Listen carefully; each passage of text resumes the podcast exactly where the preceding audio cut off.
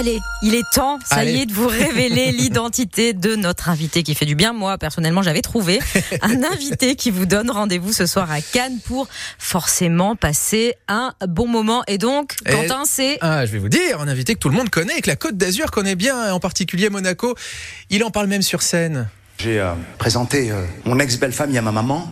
Je suis un peu en stress et il le voit. Et c'est un homme assez élégant, assez prévenant. Il me serre la main, il me dit Je suis content de vous rencontrer. On va faire ça à la bonne franquette. Et moi, dans ma tête, je me dis Non Fais-nous l'ambiance des palais J'avais envie de lui dire On vient de la franquette, frérot. On a passé notre vie dans la franquette.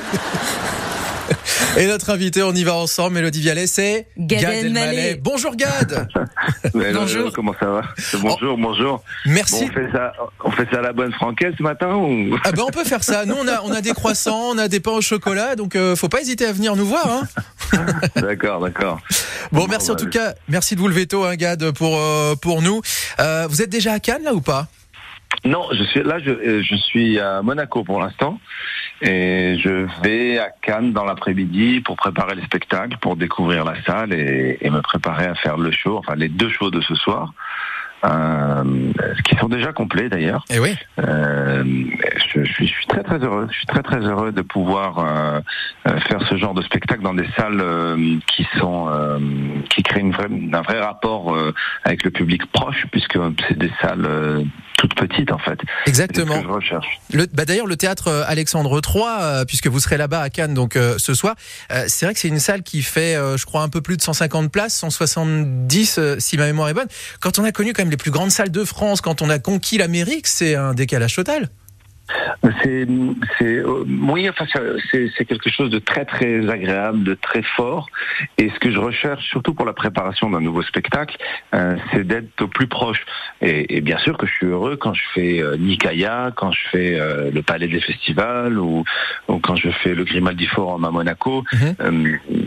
Mais je crois que ce qu'on vit euh, devant un public euh, qui est plus euh, euh, dans l'intimité, je crois qu'on vit quelque chose qui est une expérience qui est assez unique pour le public aussi d'ailleurs. hein. Ouais. Moi j'aime, mais le public aime euh, aussi, et il y a beaucoup d'improvisation, il y a beaucoup d'interaction. Euh, je demande très souvent et les gens sont assez déstabilisés à la fin du spectacle. Je termine et je dis est-ce que vous avez des questions? Parce que profitons-en, on est à, on est à, à 30 cm les uns des autres. Euh, Est-ce qu'on se met plus en danger justement dans un exercice de stand-up comme celui-là, euh, euh, qu'un oui. spectacle mis en scène avec des jeux de lumière, etc. Ben, je, je crois, oui, j'en parle souvent avec mes collègues humoristes et hum, moi j'ai le sentiment que c'est pas, je dirais pas plus facile, mais je crois que la scénographie, euh, euh, les lumières comme vous dites, euh, la, la- la- la mise en scène, ça nous, euh, c'est un peu des béquilles parfois. Mm. Et je dirais pas que c'est plus facile, mais on va dire que de dire euh, bonsoir Toulouse. Faut pas le dire Et ce soir, d'avoir- ça. hein. Non, alors ça c'est paix à son âme Johnny qui avait fait ça un jour dans une ville, je sais plus Faut laquelle. pas nous faire une Johnny. Euh, là. Une Johnny, ouais, ouais. Oh, j'aimerais bien faire une carrière à la Johnny, cela dit. bah là, c'est plutôt bien parti quand même. Ouais, et, euh, donc je crois qu'il y a quelque chose, en tout cas dans les grandes salles, euh, qui est de l'ordre de, je dirais pas de l'automatisme, mais en tout cas euh, du contrôle.